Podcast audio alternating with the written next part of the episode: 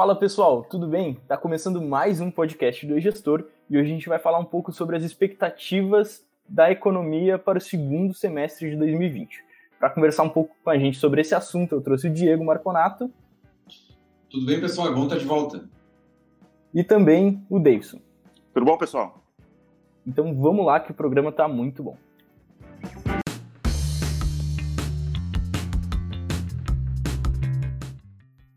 Queria começar o programa com um pouco de contexto, né? Uh, é claro que os impactos do vírus eles foram sentidos de forma diferente por cada segmento, assim, mas de maneira geral, quão feio foi o estrago na economia? Foi muito feio. O, o estrago foi algo, foi inédito, na verdade, assim, foi algo que não se via já há várias décadas. No caso dos Estados Unidos, foi absolutamente inédito. O nível de desemprego lá explodiu os Estados Unidos vinha numa queda histórica do desemprego e em questão ali de duas, três semanas, o índice subiu de uma forma inimaginável.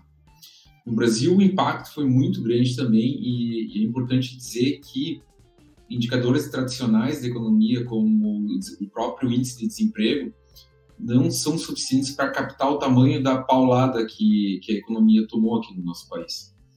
É, quando nós enxergamos o volume de pessoas que uh, saiu da força de trabalho, por assim dizer, ou seja, que, que desistiu de encontrar uh, emprego formal, esse número subiu muitas vezes. E se esse número fosse computado no índice oficial de desemprego, mostraria um número muito diferente. Existem outros fatores que impedem de nós visualizarmos o impacto real do Covid-19 ou das medidas de contenção ao Covid-19 na economia, é, algum é, é, é, a própria rigidez uh, da legislação trabalhista no Brasil. Então, tem muita empresa que já quebrou e que simplesmente não tem, ainda não conseguiu pagar, uh, demitir oficialmente os seus funcionários.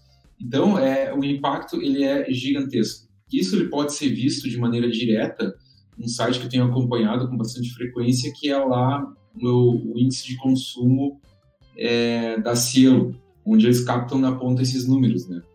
Então, a boa notícia é que na última semana houve uma recuperação do índice de consumo, uma recuperação bastante importante em alguns setores, mas, é, de modo agregado, o número ainda é bastante assustador. Né? Então, assim, é, o impacto foi muito, muito grande. O próprio Sebrae fala de centenas de milhares de empresas já fechadas, muitas outras para fechar. Uma reportagem do Economist uh, publicou que uh, dizia que metade das empresas com menos de 500 funcionários nos Estados Unidos ou quebrou ou está para quebrar. Então, uh, o fato é que quando nós temos uma grande parcela dos negócios, principalmente negócios de menor porte, que não tem caixa para aguentar grandes períodos operando, é, o desastre ele necessariamente vai ser muito grande, tanto no Brasil quanto no restante do mundo. Isso traz impactos de curto prazo, médio prazo e longo prazo. Tem questões aí que são é, mais de curto prazo, como a, a quebradeira ou a queda imediata no consumo, como também no longo prazo, que é na própria estrutura econômica e social é, da, do país, né? seja do Brasil ou de outros países também. Então, o que, nós estamos vendo? Nós estamos vendo uma, uma redução, é, uma, na verdade, um aumento da, do uso dos canais, canais de venda na internet. Sim, o canal de venda na internet é o grande, tem sido o grande salvador da, da pátria aí, porque é um, é um canal que se mantém operando né, em vários setores.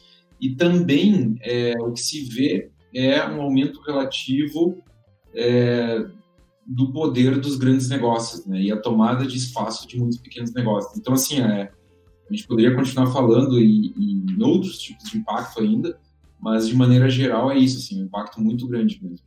Hein, Diego? Uma coisa que eu, é, muitos dos nossos ouvintes estão iniciando com, com gestão, né, começar a aprender sobre empreendedorismo, são empreendedores por necessidade, nem todos são grandes conhecedores de economia. Uhum. O que, que o desemprego lá nos Estados Unidos tem a ver com o, o pequeno empresário aqui no Brasil?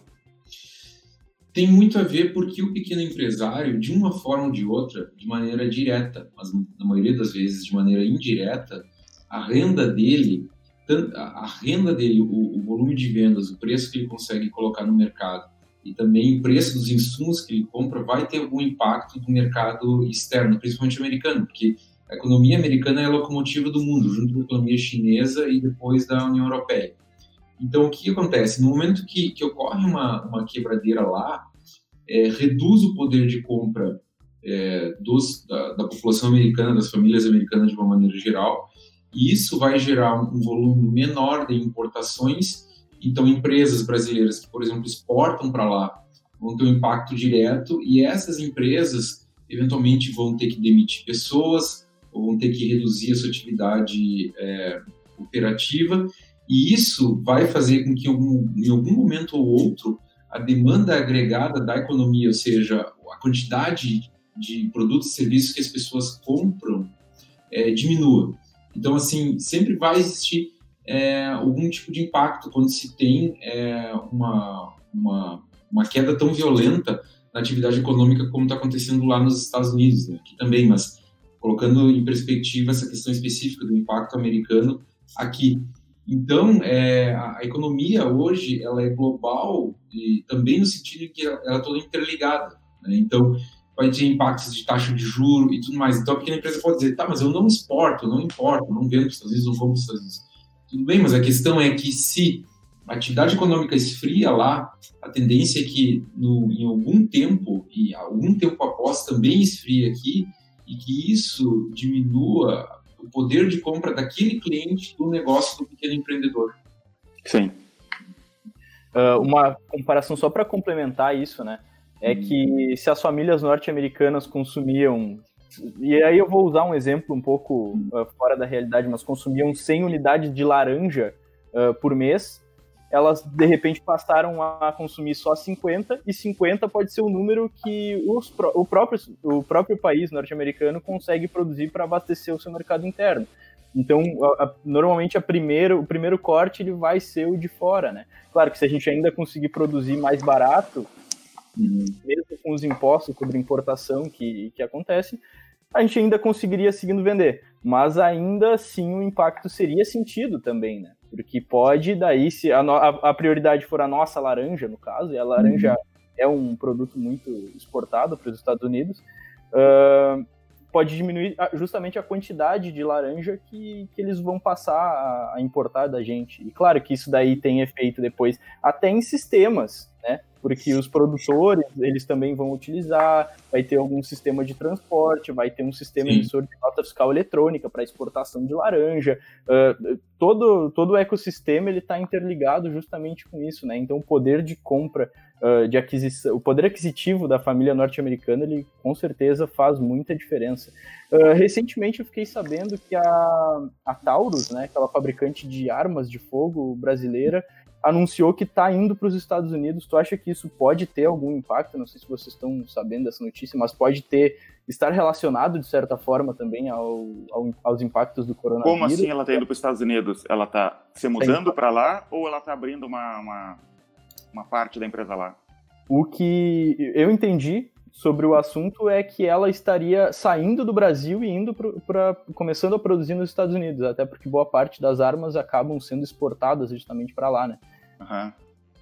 Uh, eu, não... eu teria que conhecer uh, uh, as especificidades dessa situação, né, de saber por que exatamente ela foi para lá, mas que eh, quando nós enxergamos é, o ambiente empreendedor brasileiro e o mercado brasileiro, o ambiente, o ambiente empreendedor americano e o mercado americano e o tipo de produto que a Taurus vende, faz, parece fazer muito sentido eles irem para lá. Sim. Né? A população americana são 300 milhões de pessoas e é um mercado que não, é um país onde a maioria dos estados tem uma legislação é, bastante aberta ao porte de armas e realmente a, a, a, posse, a, número de armas per capita nos Estados Unidos é muito grande. Então, eu acho que faz muito negócios, muito, faz muito sentido eles irem para lá, né?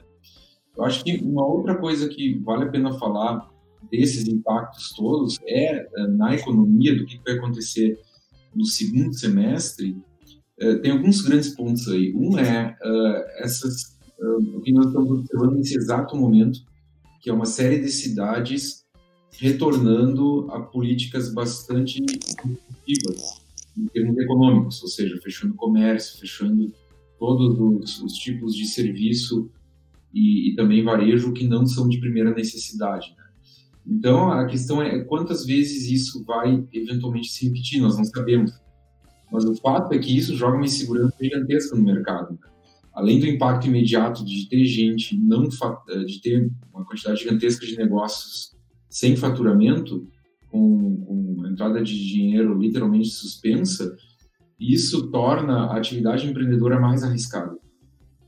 Então, Mas pelo menos agora o pessoal está mais, como é que eu vou dizer, está mais preparado. Por exemplo, no Rio Grande do Sul, eles estão fazendo por bandeira, né, por Sim. região, e não parando tudo de uma vez só. Sim, é verdade. É, eu acho assim que as medidas elas têm sido mais uh, aumentou o nível de profissionalização dessa tomada de decisão. Eu não sei se é o ponto ideal ainda, mas de fato se, parou de ter uh, decisões que às vezes vão uma aplicação de um remédio que às vezes pode ser tão forte de modo a matar o paciente, né? Então é, é, é mas de qualquer forma o fato é que isso joga um nível de incerteza importante no mercado.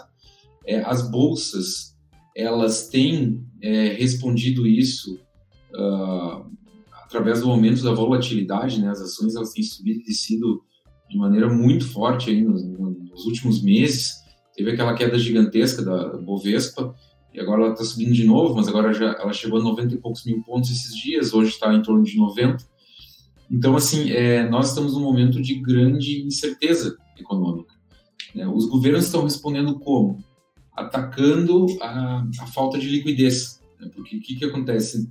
O dinheiro, como ele parou de circular uh, em, vários, em várias partes da economia, o dinheiro, o que os governos têm feito é injetar dinheiro, né? Uh, isso tem acontecido no Brasil, tem acontecido em muitos, muitos, muitos países do mundo. Os Estados Unidos passou um pacote gigantesco e agora está para passar outro, é, aprovar outro. Então, assim, isso, por sua vez, nós não sabemos qual vai ser o impacto disso na inflação, porque normalmente, uh, uma, quando nós temos uma injeção tão rápida de dinheiro na economia, nós temos um aumento súbito da inflação, né? mas parece que isso está sendo contrabalanceado com a queda do consumo per se. Então, assim, é um momento de, de grande insegurança mesmo. Né? Nós, nós não, não temos como, uh, como saber exatamente o que vai acontecer. O que nós sabemos é da aceleração de alguns movimentos que já vinham acontecendo. Um exemplo é a digitalização da economia. Então, é, grandes varejistas que já vendiam pela internet estão aproveitando muito esse momento. Negócios que já operavam na internet, muitos deles, na verdade, está sendo uma oportunidade, né, onde eles estão ampliando suas, as suas vendas, estão, estão aumentando suas, suas participações de mercado. E outros negócios que estavam é, completamente fora da web, é, eles viram seus modelos de negócio em algumas instâncias absolutamente inviabilizados. Né? Se nós pegarmos os dados de consumo, a gente vai ver que, por exemplo, vestuário, o consumo em lojas de vestuário caiu 90%, restaurantes caiu 60%, serviços de maneira geral caiu 60%, chegou a cair 70%, eu acho.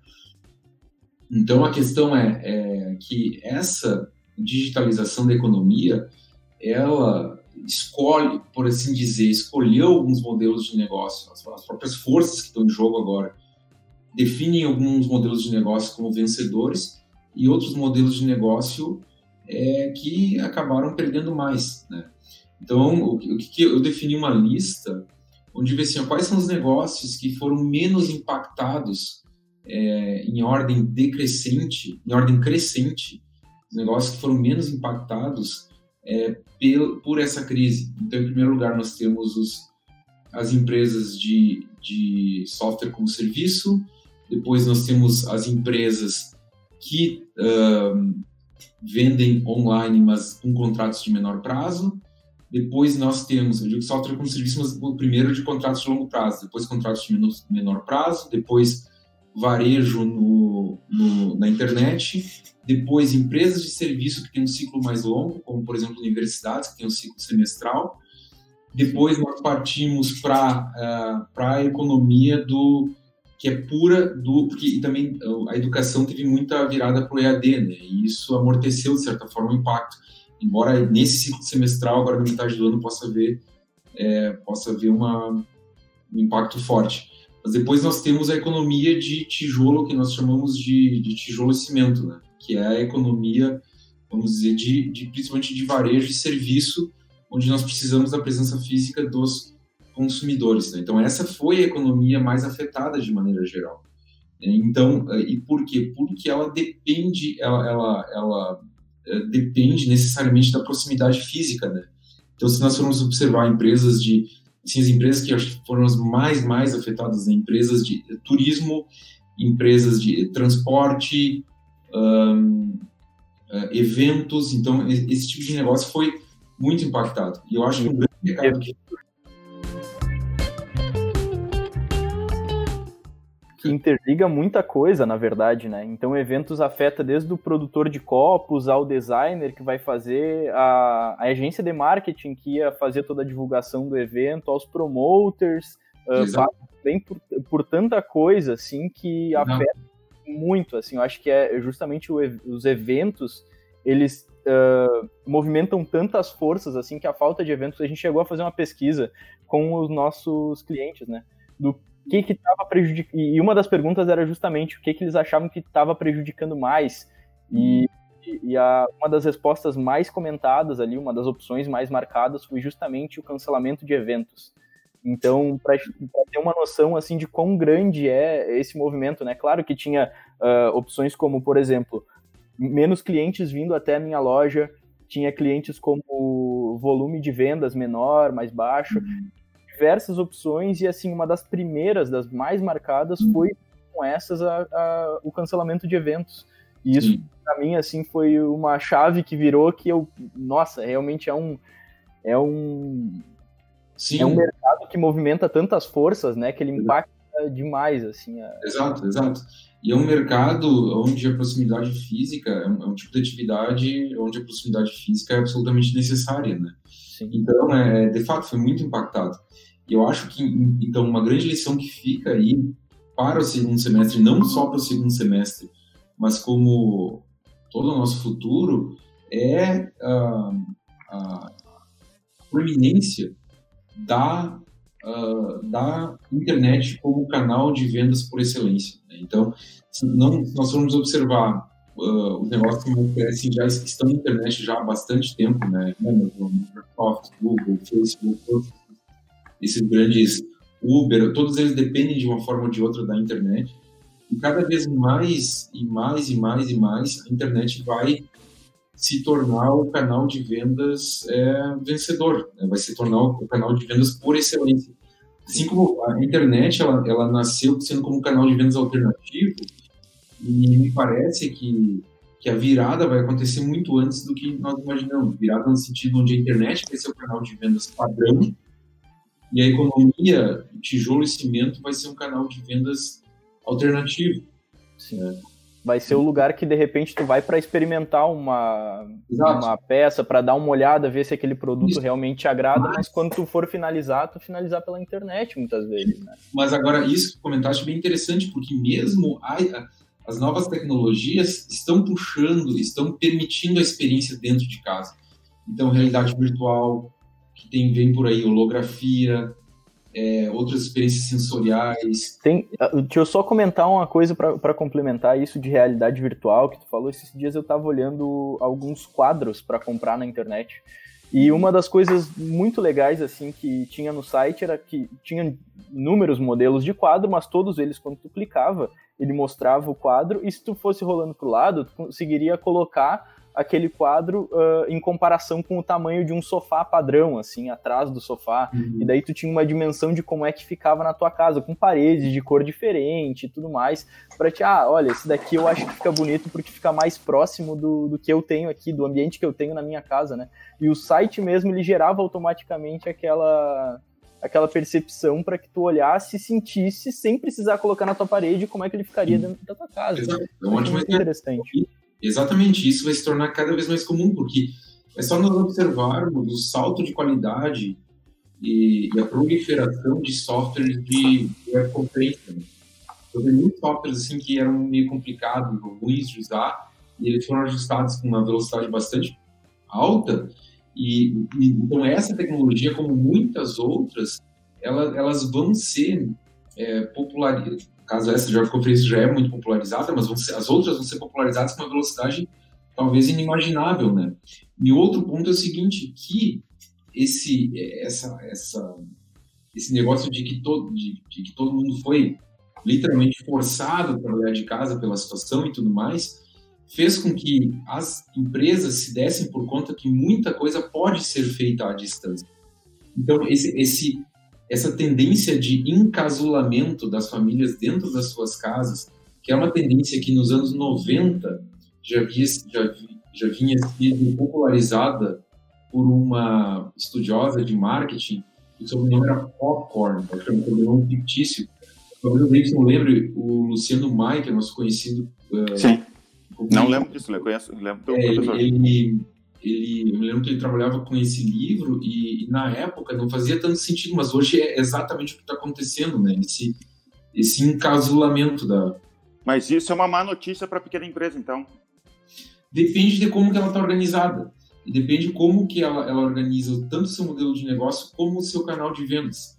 Então, se ela é, opera de uma maneira tradicional, ela, ela vai é, ela vai estar muito sujeita aos riscos aí que estão aí que não estavam antes que é o que que daqui a dois três meses de novo nós temos um blackout econômico onde os clientes não conseguem mais chegar na, nas lojas deles. Mas agora tem muito negócio que está se reinventando em uma velocidade muito alta para operar via internet ou de uma outra maneira que ele consiga continuar com a sua atividade, com as suas vendas e assim por diante, né? Deixa eu dar um exemplo só para complementar isso que o Davidson disse, né?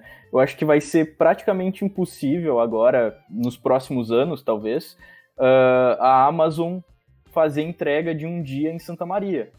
Mas se uma livraria daqui conseguir organizar os seus itens no site e prometer a entrega em um dia, que não é nada impossível, né? Porque a pessoa finalizou, veio uma notificação, eu entrego para o motoboy é oito reais para ele entregar na casa da pessoa.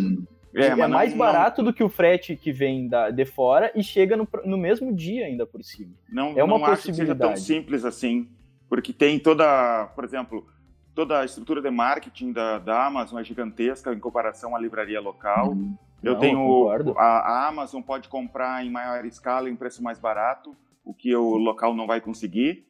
E a, e a entrega, digamos que seja entre um, entre um dia e, do, e dois, três dias, como já está o Amazon Prime.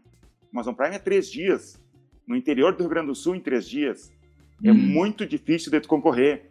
É, eu vejo como uma notícia para a pequena empresa, sim, porque quem é que vai crescer com tudo isso são as grandes empresas.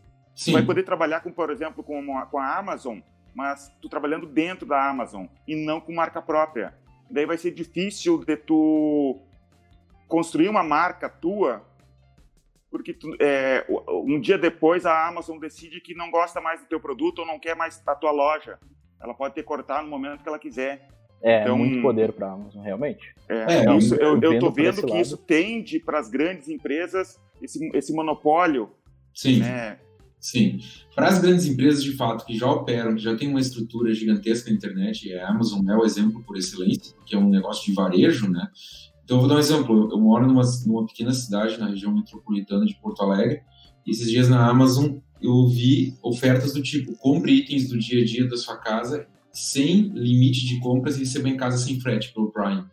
Aí tinha sabão em pó, é, detergente, eu poderia comprar um detergente por 13 reais eles me entregaram em casa. Mas eu tenho feito isso muito, eu, eu compro muita é. coisa na Amazon com Prime. Exato, mas agora quem perde, de fato, é o, é o pequeno comércio local.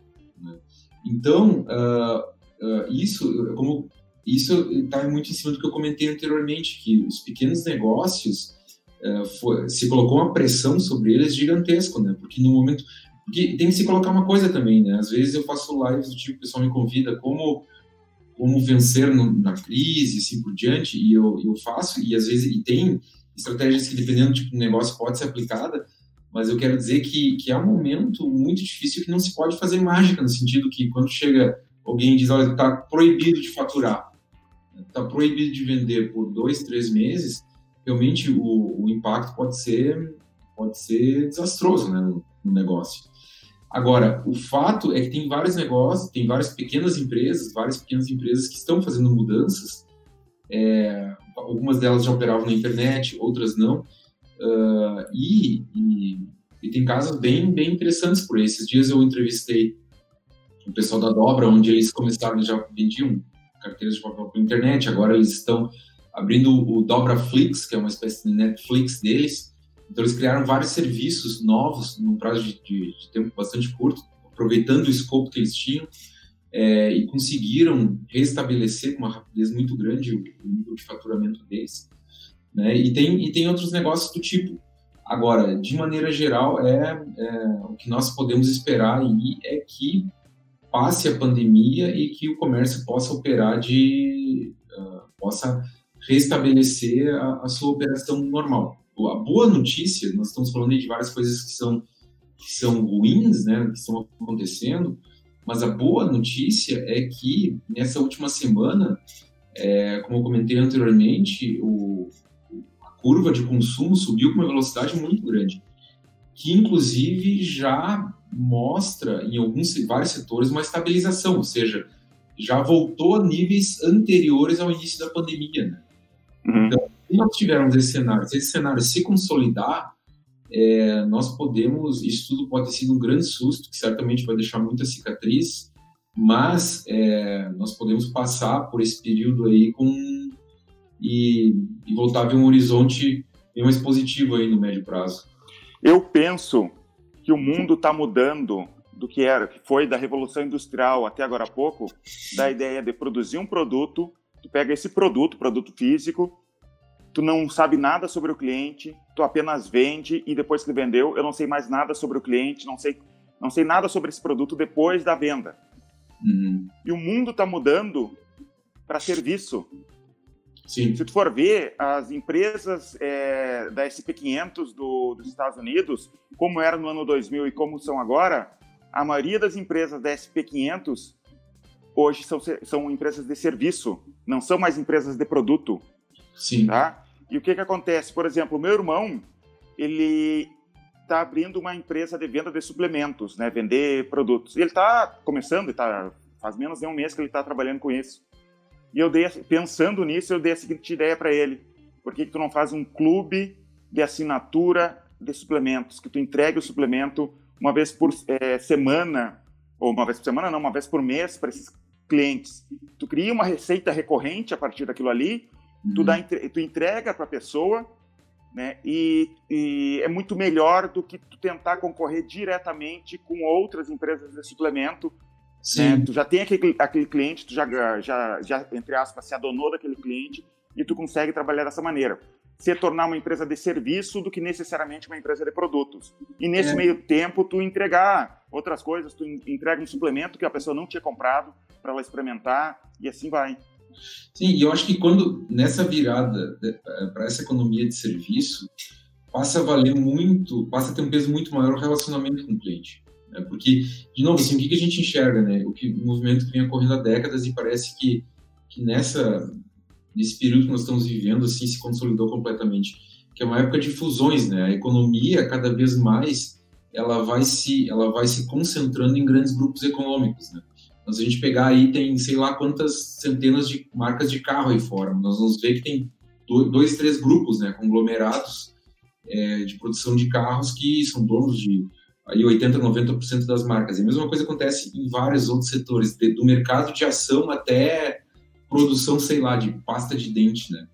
Então, o pequeno negócio nesse cenário, tem, eu acho que tem dois pontos aí. Um, que tu falaste isso, em outras palavras, ele aprender a agregar valor, é, eu não gosto dessa palavra porque é muito chavão, mas eu quero dizer assim, a ele, ele, ele conseguir é, entregar valor para o cliente, ou seja, captar e reter clientes com base num serviço que ele presta, e o serviço e o produto, muitas vezes, vai ser apenas o canal através do qual ele, ele o canal no qual ele agrega o serviço, né? mas o valor está no serviço, não no produto, uh, no produto puro em si. Uh, e, de novo, vou usar o exemplo da, rapidinho da, da dobra, porque essa empresa, assim, que eles vendem carteira de papel por um valor que é, às vezes, cinco, seis vezes maior do que carteira de papel da China. É a, a carteira é muito semelhante, mas tem toda uma questão de posicionamento de, do serviço, do relacionamento com o cliente, que eles conseguem ter um grande sucesso com isso. Então, é, um ponto é esse, é trabalhar firme é, a questão do, do, do, trazer valor através do serviço. E o outro é o relacionamento com o cliente. Porque é, as grandes empresas, normal, ela não tem o conhecimento local que muitas vezes os pequenos negócios conseguem ter, né? O conhecimento imediato do cliente e assim por diante. Então, tem vários pequenos negócios que podem aproveitar isso é, para captar e principalmente para manter a sua base de clientes, né? Mas Sim. que realmente assim vai é, é muito complicado uh, querer competir de frente é, com um grande negócio competindo naquilo que o grande negócio tem de mais forte, que é, o, que é a capacidade de vender muito barato, né? Sim, ou de é. logística. Isso, ou logística, coisas do tipo. Então, qual é a força do qual é a força do mercado de bairro, por exemplo? A força do mercado de bairro é a localização e o conhecimento do cliente. Claro que tem, tem questões mais internas do negócio, como é, a variedade, o preço também entra, mas assim, se eu quero preço barato, eu não vou no mercado de bairro, eu vou ir num varejista ou vou comprar de um, grande negócio na internet, né? De um varejista, não, perdão. Um atacado de um atacadista, exata, exatamente.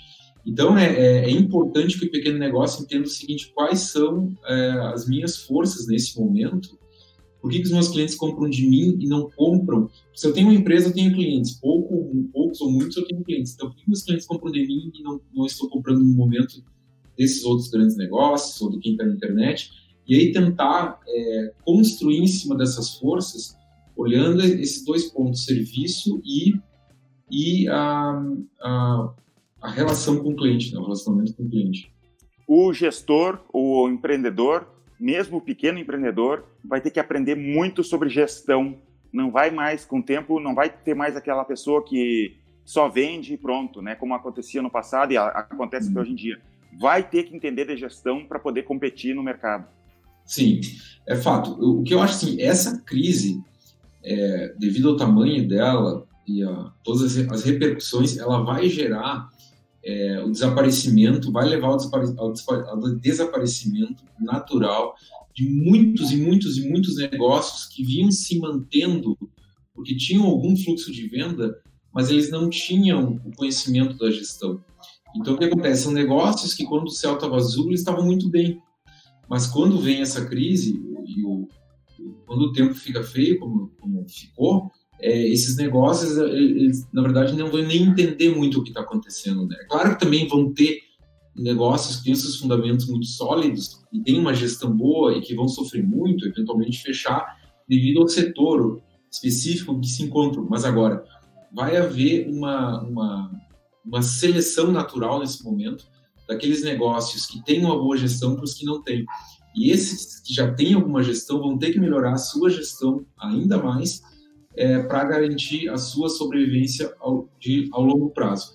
E aí eu sempre coloco ah, aquelas duas competências fundamentais para negócios é, de pequeno porte que estão crescendo. Primeiramente, gestão financeira e marketing. Ou seja, marketing olhando aí o que? É saber ler o mercado, saber oferecer é, produtos e serviços que o mercado queira comprar, saber captar e reter cliente e saber fazer gestão financeira do negócio. Na medida em que a empresa vai crescendo com maior velocidade e vai ganhando maior corpo, aí entra muito forte a capacidade de gestão de pessoas. Né? Então, é no momento em que vai, o negócio vai ganhando complexidade, se torna fundamental a parte de gestão de pessoas. Eu acho que nesse momento vale a pena muito colocar também uma outra competência, que é a competência de vender na internet, porque tem muito negócio que às vezes vende muito bem vamos chamar assim, na economia no tijolo e cimento, ou seja, no varejo tradicional, e que acha que é só jogar os seus produtos e serviços no Instagram, no, no Face, no Google, e que ele vai obter é, o mesmo sucesso de vendas que ele vinha obtendo. E... É, investe, sei lá, 10, 20, 30 mil numa loja física, mas não investe nenhum real no, na, na loja virtual, né? Exatamente. Ou, ou não, não necessariamente dinheiro, né? Mas tempo também. Sim, Passei sim, muito tempo aprendendo o meu produto, é. mas eu não quero aprender como é que funciona o Facebook, não quero aprender como Nós, é que funciona o Instagram. A gente, é, a gente nasceu como uma empresa da internet. É o que a gente faz no dia a dia. E a gente tem que estar sempre estudando, sempre estudando, né?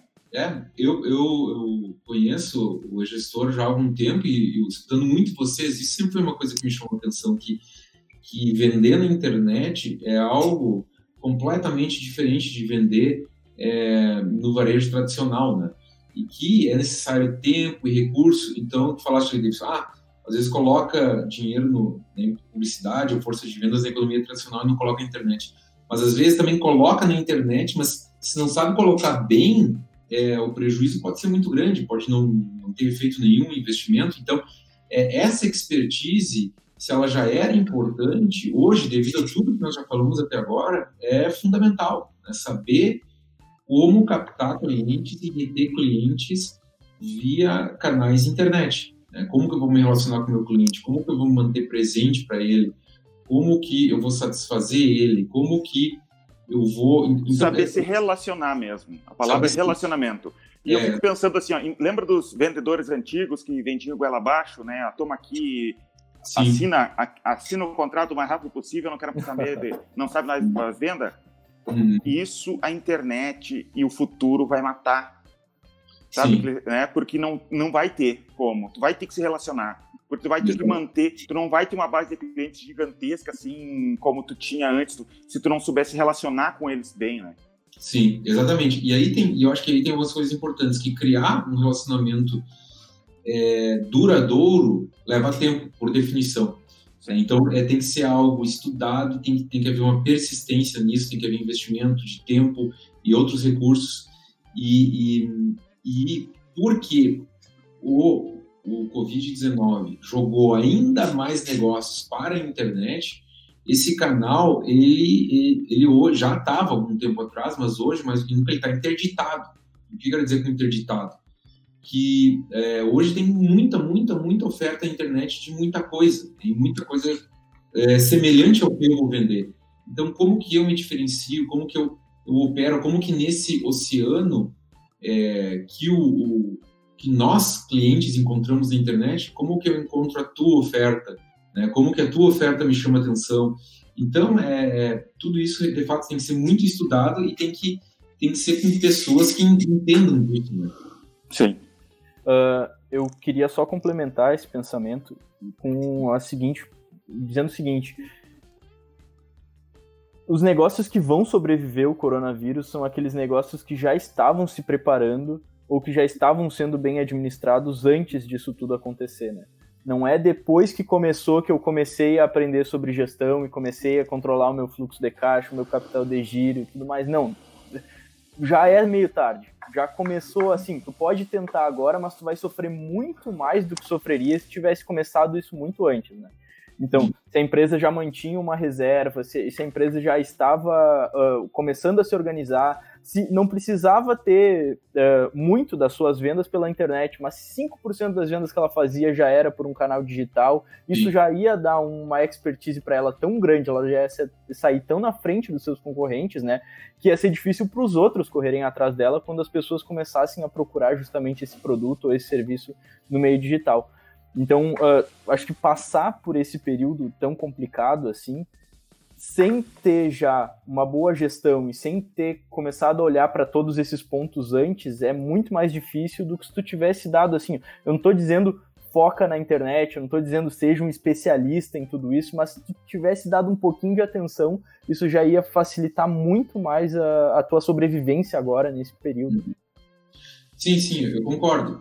Agora, é, claro, vai depender de, de, do momento de cada negócio e, e como que ele se encontra é, agora que a gente está passando por essa fase. Mas certamente quem já vinha com uma gestão, quem já vinha com uma gestão mais adequada, é, tem muito mais tempo viver, né? Estou fazendo um estudo que é daqueles negócios que não vendem produtos e serviços essenciais e que estão surfando bem nessa crise. Eu quero dizer que estão é, ou mantendo o seu nível de, de, faturamento e lucratividade ou que, ou que até conseguiram subir, né? E o que eu encontrei em comum entre esses negócios é que eles, de fato, têm, ah, garantem as bases de um bom gerenciamento. Eles têm reserva de, eles têm uma previsibilidade alta de caixa ou têm altos ou, reservas ou têm os dois. ele tem é, uma orientação para o mercado muito forte, tem um controle de seus processos internos muito competente. Então, são negócios que, de fato, por mais que sejam de pequeno ou médio porte, eles muito bem estruturados. Então, é, é, a boa notícia que eu vejo é que essas coisas podem ser aprendidas, né? elas podem ser aprendidas e, e implementadas. Né? Claro que vai, vai, o tempo que isso vai demorar vai depender de cada negócio e do, do esforço de cada empreendedor. Né? Mas, de fato, é, essa é uma grande, é uma, outra grande lição assim da, da dessa pandemia aí, que, que ficarão, ficarão os negócios bem gerenciados. Né? Mas eu penso assim também, ó, é uma oportunidade, por mais que tenha sido um uhum. grande problemão, é uma oportunidade. Os consumidores não vão embora. Sim. Se teu concorrente quebrou, de repente é, é, a hora de tu ir lá atender os clientes do teu concorrente. Sim. Exatamente. É. Eu, gosto, eu gosto de ver tudo como oportunidade, assim, também, né? Uhum. Uh, então, quando a gente estava falando o exemplo da Amazon, até eu acho que ele pode ser um ponto fora da curva. Porque daí a gente está falando que no interior do Rio Grande do Sul eles entregam em três dias, tá? Mas eu, eu não consigo pensar em outra empresa que faz isso também. Então, para livros, pode ser bem mais complicado, né? Mas eu consigo pensar em diversos segmentos, como, por exemplo, produtos de informática, tá? As empresas que trabalham com produtos de informática, tu vai pagar um frete para um computador, é 150 reais o frete. E ainda por cima vai demorar pelo menos três semanas para chegar. Enquanto se tu tivesse já criando um nome na tua cidade, uh, para um, um, tipo de serviço, de produto que ainda não não está nesse catálogo e que não dá para comprar pela Amazon, porque eles uh, pelo Prime é bem limitada assim a, a possibilidade né, de, de, produtos que eles disponibilizam. Uh, aí tu consegue se destacar. Isso, por enquanto, por enquanto. Mas é por isso que eu disse, da, de repente, daqui a cinco anos já é uma realidade. Mas por enquanto não é. E por enquanto tu já pode começar a se desenvolver na tua região como uma referência para entrega, para delivery, para fazer uh, qualquer tipo de, de produto que tu ofereça, mesmo entregar rápido na casa do teu cliente. E é claro que tu vai precisar organizar um pouco a casa, que não vai ser a coisa mais fácil de, do mundo conseguir começar a fazer isso, mas ainda assim eu vejo como necessário. E é um grande passo para qualquer negócio, né? Que, justamente uma oportunidade. Uh, então, quando vocês falaram também que o mercado vai começar a ser muito mais competitivo, eu sempre vi o mercado brasileiro assim como se fosse o mercado norte-americano, mas alguns anos atrás, né? Uh, então, eu vejo que a tendência é que fique cada vez mais competitivo, sim, e que só os melhores vão sobreviver, sim, e que as pessoas e é por esse motivo que é tão importante tu aprender tudo que for possível, tanto sobre gestão, quanto uh, sobre marketing, sobre qualquer coisa relacionada mesmo à realidade de empresas, para nem que seja, não necessariamente tu vai ser o maior no mercado por causa disso, mas para sobreviver, porque senão teu concorrente vai começar a fazer, né? Então a oportunidade de se destacar, é, mas também é o é, que tu precisa para ficar vivo, porque senão. É, se tu não olhar todos os podcasts do gestor, o teu concorrente vai. Exatamente. Muito bom.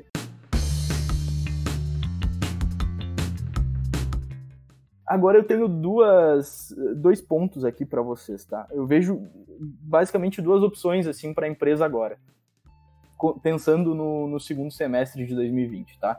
A empresa pode simplesmente esperar a situação melhorar para voltar a investir no seu próprio negócio. E daí, com esses investimentos, eu falo marketing, produção, contratar novas pessoas, expansão, seja lá o que for. Ou ela pode começar a investir o quanto antes para justamente pegar a onda no início, né? Do momento em que vai começar a subir, mesmo que não seja nesse mês e nem no próximo. Claro, isso tudo com, bastante responsabilidade aí. Uh, o que, que vocês fariam pessoalmente? Assim? Eu posso dizer o que eu estou fazendo no momento. Ah, então melhor. É, a gente está investindo, o e-gestor, a gente está investindo em uma sede nova, né, ampliando bastante. Até um pouco, uma semana antes da, da pandemia, a gente estava contratando muita gente. Temos uma pausa nas contratações, mas continuamos investindo nas obras para, quando voltar tudo normal, a gente começar a contratar mais gente para poder fazer o gestor crescer muito mais. É o que eu, eu, eu estou bem otimista eu esperava, eu, eu, no início achei que ia ser bem pior a crise do que está sendo agora, pelo menos para o meu setor. Não foi tão impactante quanto foi para outras, outras empresas, né? Então é como eu vejo, eu vejo com, com, com bons olhos que, que a gente tem muito futuro ainda, né? Eu, eu esperava bem menos, por exemplo, a Bolsa de Valores chegou a 100 mil pontos semana passada, ou há duas semanas, agora não me lembro, voltou a quase ao patamar do que estava antes. Isso Sim. me surpreendeu muito. O dólar caiu muito recentemente. Eu não sei como é que está o dólar hoje, mas ele estava, a última vez que eu olhei, estava 4,80. Ele chegou a bater nos 6 reais. Acho hum. que ele estava uns 5,15 mais ou menos, mas ainda assim. Vamos ver quanto é que está o dólar hoje. Hum. Vamos ver. É, eu acho que. Um, hoje, depender... quando a gente gravou, né, é 5 com 12. 5 com 12. Eu acho que a minha uh, visão é a seguinte: que primeiro, de, de novo, vai. É, não tem uma regra geral para todos os setores, né? Cada setor foi impactado de uma maneira diferente. E também cada empresa tem uma estrutura de capital diferente, uma estrutura de margem diferente e principalmente uma previsibilidade de caixa e um, uma reserva de caixa diferente. Negócios que estão capitalizados, que têm uma boa previsibilidade de caixa e que têm margem, esses negócios, no meu ver, é o momento de expandir e uh, tomar mercado que uh, ficou desabastecido porque ou os concorrentes fecharam ou perderam todos. Tá? Então, assim, eu acho que é, é, aquela história de sempre, assim, quando se começa uma grande crise, quem tem caixa, quem tá, está capitalizado, sempre vai encontrar as melhores oportunidades, seja no mercado imobiliário, em qualquer tipo de mercado. Tá? Então, para esse tipo de negócio é isso. Para negócios que dependem, dependem de construir o seu caixa dia a dia, ou seja, que não trabalha com contrato, não trabalha com recorrência, e vende para o varejo, é, a esses negócios, eu, a minha sugestão é que sejam muito, muito, muito cautelosos, porque, é, como nós vimos agora, nós estamos falando, tem várias cidades aí em bandeira vermelha, nós não sabemos ainda o que vai acontecer nas próximas semanas. Então, é que sejam muito cautelosos em contratar e investir é, nesse momento. De novo, dependendo das condições específicas daquele negócio, né? Sim. Se o negócio tem um, um caixa muito curto, é, a minha recomendação imediata é que ele aproveite essas linhas de financiamento emergenciais que foram uh, abertas pelo governo, tem dinheiro barato disponível ali. Eu sei que houve alguma coisa com o plano, é, agora o governo vai garantir boa parte do risco, então esses empréstimos devem ser destravados, empréstimos para micro, micro e pequenas empresas. Então tem bastante é, dinheiro disponível para gerar um respiro, é, um, oxigênio importante para os negócios aí, né? A questão de, é, de investimento, é, então de novo, assim, vai depender do caixa e do setor da empresa havendo oportunidade de investir e tendo alguma maneira de calcular o risco, ou seja, de sair da incerteza e ir para o risco, né, porque ah, o risco, em outras palavras, é, é, eu ter o cálculo né, do, de uma, alguma probabilidade. Ela pode não ser exata, mas eu tenho alguma ideia de probabilidade. Incerteza é não saber é, nada do que vai acontecer. Não. Nós estamos aí, no, acho que numa, numa, num momentos a gente está em risco e outros momentos a gente está em, em incerteza mas havendo é, alguma possibilidade de se enxergar uma probabilidade interessante de se fazer um investimento mesmo com, com um nível mais importante de risco, porque risco sempre vai investir, né? Risco do empreendedorismo, não existe empreendedorismo sem risco. Então, é, então pode ser uma luz verde aí. Exatamente. Uh, se o negócio não atende ao público também, né, diretamente na loja, mesmo com essas bandeiras, não necessariamente ele vai parar. Então essa é um, esse é um ponto interessante aí que às vezes a pessoa pode ler o decreto, ou pode olhar para a loja do lado da, da sua e achar que tem que parar também. Mas não são todos, né? Então, se tu é. faz venda por telefone, se tu não atende diretamente ao público, são alguns Sim. cuidados, como, por exemplo, a capacidade máxima de lotação do teu local de trabalho, tá? É. Uh, tem que estar tá pela metade, então se cabe pelo alvará 50 pessoas de lotação dentro da tua loja, pode colocar até 25 funcionários trabalhando e seguir ligando, então, com as regras de distanciamento, de dois metros um do outro e tudo mais. Uh, então, esse é um aviso que eu gostaria de dizer, porque eu sei que tem muitas empresas que trabalham com isso, né, e que não vai parar, de repente, para ler um decreto estadual, assim, no Rio Grande do Sul está sendo assim, Uh, mas é bom também dar uma olhada nisso e ver se a sua empresa realmente precisa parar. porque, como regra geral, pelo que eu estou sabendo, as empresas que não atendem ao público, independente do risco em que o município se encontre, elas não, não necessariamente precisam uh, simplesmente parar de funcionar, né? Uh, é uma coisa que eu daria uma olhada aí também para. E eu acho que outra coisa é a seguinte, né? Que o mundo não vai acabar. Então, assim, é um momento muito difícil e, e é, é natural que, que exista bastante receio né, no momento que, que se pare alguns investimentos, assim por diante, dependendo do negócio, mas o, o mundo não vai acabar. Então a questão é como, como pensar, como se imaginar, se preparar para essa retomada. Como comentei, já vem ocorrendo. Então essa é a boa notícia, já vem ocorrendo. Foi feito um estudo pela McKinsey, é uma empresa, uma consultoria global, McKinsey Company, e eles fizeram um estudo de uh, quando houve aquele crack da bolsa em 2008, 2009 ali nos Estados Unidos, né? Se não me engano. Sim, 2008. 2008, né? Foi uma. Eu perdi dinheiro na época, eu lembro bem. Quebradeira, pois é, foi uma quebradeira muito grande nos Estados Unidos. Houve, é, houve efeitos aí no mundo inteiro, desdobramentos no mundo inteiro. E o que, que, eles encontraram? Eles encontraram alguns padrões daquelas empresas que eles chamaram de resilientes, que são empresas que retomaram o seu crescimento numa velocidade muito maior que as maiores 500, algumas delas eram, estavam entre as 500 maiores empresas dos Estados Unidos, mas que tiveram então um desempenho ótimo depois da, logo depois da crise, né? Então o que, que eles encontraram? Encontraram o seguinte, eles chamaram de destravar o balanço, que é garantir liquidez, gerar um gabinete de guerra para garantir liquidez, uh, repensar o seu modelo de negócio e encontrar novos padrões de consumo. Né? Então, tem vários estudos hoje sobre novos padrões de consumo, nós falamos alguns deles, sobre alguns deles. Então, eu acho que isso nos traz subsídios importantes também, né? Eu pensar o que, eu eventualmente tenha que mudar na minha empresa, pensar como que eu posso tornar a minha empresa líquida. Um outro efeito que vai acontecer naturalmente agora é as empresas terem maior uh, maior caixa de agora em diante, principalmente aquelas que têm uma maior uma menor previsibilidade das suas as suas entradas de, as suas entradas de vendas. E uh, será que vão ter? Eu acho, bom, inicialmente eu acredito que sim, eu tenho um bom grau de segurança. Porque isso é um problema psicológico às vezes, sim. né? Dizendo de, de controle financeiro, de, as pessoas é. têm um problema de não, eu quero gastar. Isso acontece. É. É... Sim, não, eu acho assim, que no uh, é, é, aquela coisa, né? É, é, a mesma lógica, a lógica de trabalhar com, com capital maior, é a mesma lógica das famílias que logo depois do anúncio da pandemia vão para o mercado comprar um monte de suprimento, quero dizer assim. Papel higiênico. Isso, toma um susto, vai lá, compra um monte de papel higiênico e comida, né? Então, na empresa, o que, que é isso? Toma um susto, senta em cima do caixa. Né? Senta em cima do caixa. Agora, isso, o que acontece? Tu falaste de efeito psicológico. Estabilizando a situação toda, esse efeito acaba desaparecendo, né? Mas, de novo, eu acho que as empresas não esquecerem disso e que, e que conseguirem manter um caixa maior, num, numa, num outro ciclo econômico que vai vir, porque sempre vem, sempre a economia ela funciona em ciclos, né?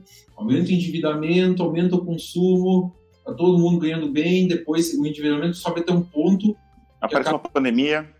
Isso, ou aparece uma pandemia, qualquer coisa dessa. Uma guerra. A economia trabalha em ciclos. E quem sobrevive ao longo do tempo, tem estudos que, que mostram isso, quem sobrevive e cresce ao longo do tempo mais é quem é, um, dos fatores é manter boas reservas, né? Ou uma altíssima previsibilidade de caixa, né? Não é por acaso que a Amazon tem lá o Amazon Prime, um terço da população americana, um terço da população americana assinando mensalmente. Então é. Ei, Diego, sobre isso, sobre ciclos, eu hum. falei em outro podcast falando sobre sobre o Covid, né? Hum. Que eu não acho, na minha ignorância, que tenha sido a pior crise é, econômica do Brasil. É, é, eu tenho quase 40 anos e eu já vi outras coisas acontecerem, como, por exemplo, a época que o, o Collor uhum. É, trancou as poupanças, é. congelamento de preço pelo Sarney, é, e já tinha, tinha menos empresas disponíveis por causa da inflação, a inflação era gigantesca. É. Eu acho que eu acho que é uma, eu não, não saberia dizer se, se é maior ou não, porque não tenho os números. De repente, em números é maior, mas eu não sei, de, né, é, porque a economia é uhum. maior. É. Por exemplo, é, a, a, crise de agora é maior que a economia, a crise de 29 em números. A Sim. crise de 2008 eles já falavam em, em, uma crise maior que a de é, 29. Mas Sim. o impacto econômico da D29 me parece ter sido muito Sim. superior. É, eu acho o seguinte, que se nós pegarmos o Brasil de hoje, ele é um Brasil, em números, em números absolutos relativos, mais próspero que naquela época, porque eu acho que essa crise assusta muito, porque é a grande primeira crise que nós temos no Brasil após uma estabilidade econômica. Porque o dia a dia, até o Plano Real em 94, se não me engano, era o caos econômico. Hiperinflação, é, assim, aquelas coisas malucas, entrava todo, todo mundo recebia o salário, ia todo mundo, então tem, tem muita gente... Tinha comprar no primeiro dia, né? Tinha comprar no primeiro salário, dia. tinha que ir correndo comprar no supermercado, não, e, no outro dia não valia mais nada. Sim, quando a inflação explodia, quando a inflação explodia, os, os caras tiravam os produtos do supermercado, viravam uma economia de escambo, mercado negro, eu quero dizer assim, é, o dia a dia econômico do Brasil era um caos total. Né? Então, essa é a primeira grande crise que nós temos depois da estabilidade econômica. Então, não, acho que a gente consegue medir a crise melhor hoje. Mas eu concordo contigo, assim, que... É, e eu acho que um outro ponto aí é o seguinte, Davidson, que antes, por exemplo, 29, aconteceu aquela crise desgraçada, né, gigantesca, é, mas o tempo de recuperação era muito mais lento que as crises que nós vemos hoje. Sim. Pega a crise americana, né? Poxa, ali em, em 2008, então aconteceu aquela crise. Poucos anos depois, a gente já estava vendo uma curva de, de, uma curva de desemprego caindo vertiginosamente. Uhum. Né? Sim. Então, é, o Brasil também sai de uma crise e com uma certa velocidade, embora o Brasil venha mais ou menos estagnado aí há vários anos, mas, mas eu quero dizer, é, a recuperação das crises acontece de maneira muito mais rápida também, porque a economia é muito mais dinâmica, né? muito mais veloz.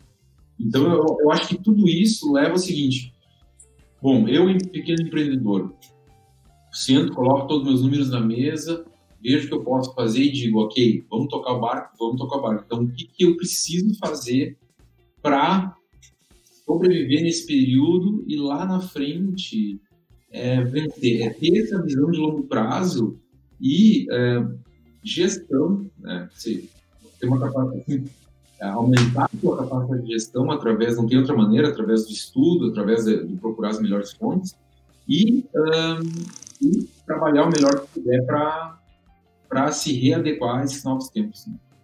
Sim. Uh, mas ainda assim, claro, não é a pior, mas pro Brasil, eu acredito que seja pior do que 2008. Vocês concordam? Sim, 2008 foi mais financeiro mesmo, né? Não foi, eu não, eu não vi o impacto real nas empresas lá. eu acredito diretamente. que o pacto, que não foi, não foi sentido o grande impacto no Brasil, porque o consumo interno ele ainda se manteve muito bom, não é? Exato, exato. 2008 a causa dessas, as causas dessas duas crises são completamente diferentes, né? Em 2008 foi uma bolha imobiliária que desarranjou toda a economia americana e o Brasil, isso é curioso, o Chile sofreu terrivelmente naquela época, e nós não. Mas isso, claro, que foi bom nós termos sofrido menos. Mas nós sofremos menos porque nós somos uma economia muito menos conectada globalmente do que a economia chilena, que é uma economia mais aberta, mais liberal. Né? O Chile já vem há várias décadas, eles têm, eles têm um padrão de vida muito maior que o nosso, tem uma renda per capita de um coeficiente de, de uma renda per capita muito maior, um coeficiente de concentração econômica muito menor. Então, assim, economicamente o Chile é um país muito, muito melhor que o Brasil. E, uh, e, então naquela época a causa ela era externa e como tu bem falaste, Escobar, o, o consumo interno ele não teve o que aconteceu agora. O que aconteceu agora é o seguinte: o dinheiro para de circular, as empresas param de faturar né, e, e, e, conhecendo um pouco de gestão, nós sabemos que se uma empresa não vende, ela não tem como manter os seus custos e despesas, né, manter em dia o pagamento dos seus custos e despesas. Isso vai gerar desemprego, isso gera o desemprego gera uma, uma outra, uma, por mais que depois abra a economia, gera uma queda na, na no consumo, né, no consumo nível estrutural, e, e, tudo isso é muito negativo. Então, assim, a causa, as causas são completamente diferentes. Vamos dizer que as duas causas tiveram, as duas crises tiveram causas artificiais. Lá foi especulação imobiliária, né, é, devido aos bancos estatais uh, garantirem os empréstimos, é, se criou uma, uma espécie de pirâmide financeira garantida pelo, pelo Estado americano. E aqui uh, nós temos a suspensão da, da atividade econômica. E isso é uma coisa, e isso nos ensina o quê? que a, que a riqueza ela tem que ser permanentemente criada. A economia ela é uma bicicleta, se ela para, ela cai. Né? A riqueza ela não, não, não brota do chão, por assim dizer. Né? Ela, a economia ela tem que estar funcionando permanentemente. Os empreendedores têm que estar empreendendo, criando novos produtos e serviços. A população geral tem que estar comprando. Senão, não, não, tem, não tem poder de compra, não tem dinheiro. E aí acaba tudo. Só para fazer uma comparação interessante, né? Uh, eu acho que dá para a gente analisar também da seguinte forma: a gente tem uma informática que ainda tem os seus custos fixos, mas parou de comprar do fornecedor porque não está conseguindo vender, tá? Uhum. Então não, não preciso mais comprar, ainda tem os produtos aqui em estoque na minha empresa. O fornecedor que vendia o teclado por 100 reais, por exemplo, ele tem os custos fixos dele, vendeu uma quantidade menor isso vai fazer com que na próxima vez que ele faça a venda, o custo que ele vai cobrar por aquele teclado de 100 reais, ele seja mais elevado, justamente para conseguir manter os custos fixos que ele teve durante esse período, né? Uhum. Uh, então, a tendência é que também as coisas fiquem mais caras, assim, não e, e principalmente com o impacto do dólar e tudo mais que subiu. Uhum. Uh, a, toda a, todo o ciclo, ele ainda por cima o poder aquisitivo do brasileiro é, é, possível que caia, né? Porque as coisas tendem a ficar mais caras. Eu ando acompanhando alguns produtos, por exemplo, até que eu tava de olho para justamente facilitar aqui a nossa gravação. E teve um dos produtos que era uma, uma webcam um pouco melhor que eu queria comprar. Ele, sub, ele simplesmente subiu de 380 reais para 800 reais. Deve ser um impacto, aí talvez seja um impacto do dólar e talvez daqui a 10 também. Mas eu acho que é, uh, essa queda de poder aquisitivo, embora alguns produtos tenham subido no momento, ela talvez, nós talvez vamos observar ela nos próximos meses aí com inflação. Porque nesse mês aconteceu algo, mês passado aconteceu algo inédito no Brasil, nós tivemos deflação. Os preços, na verdade, caíram porque, como os estoques estão muito altos, tem muita gente que está baixando os preços para conseguir desovar esses estoques, né? Então, a deflação, é, do ponto de vista de crescimento econômico, é visto com maus olhos porque mostra uma quebra da, da atividade econômica de modo, de, de modo geral.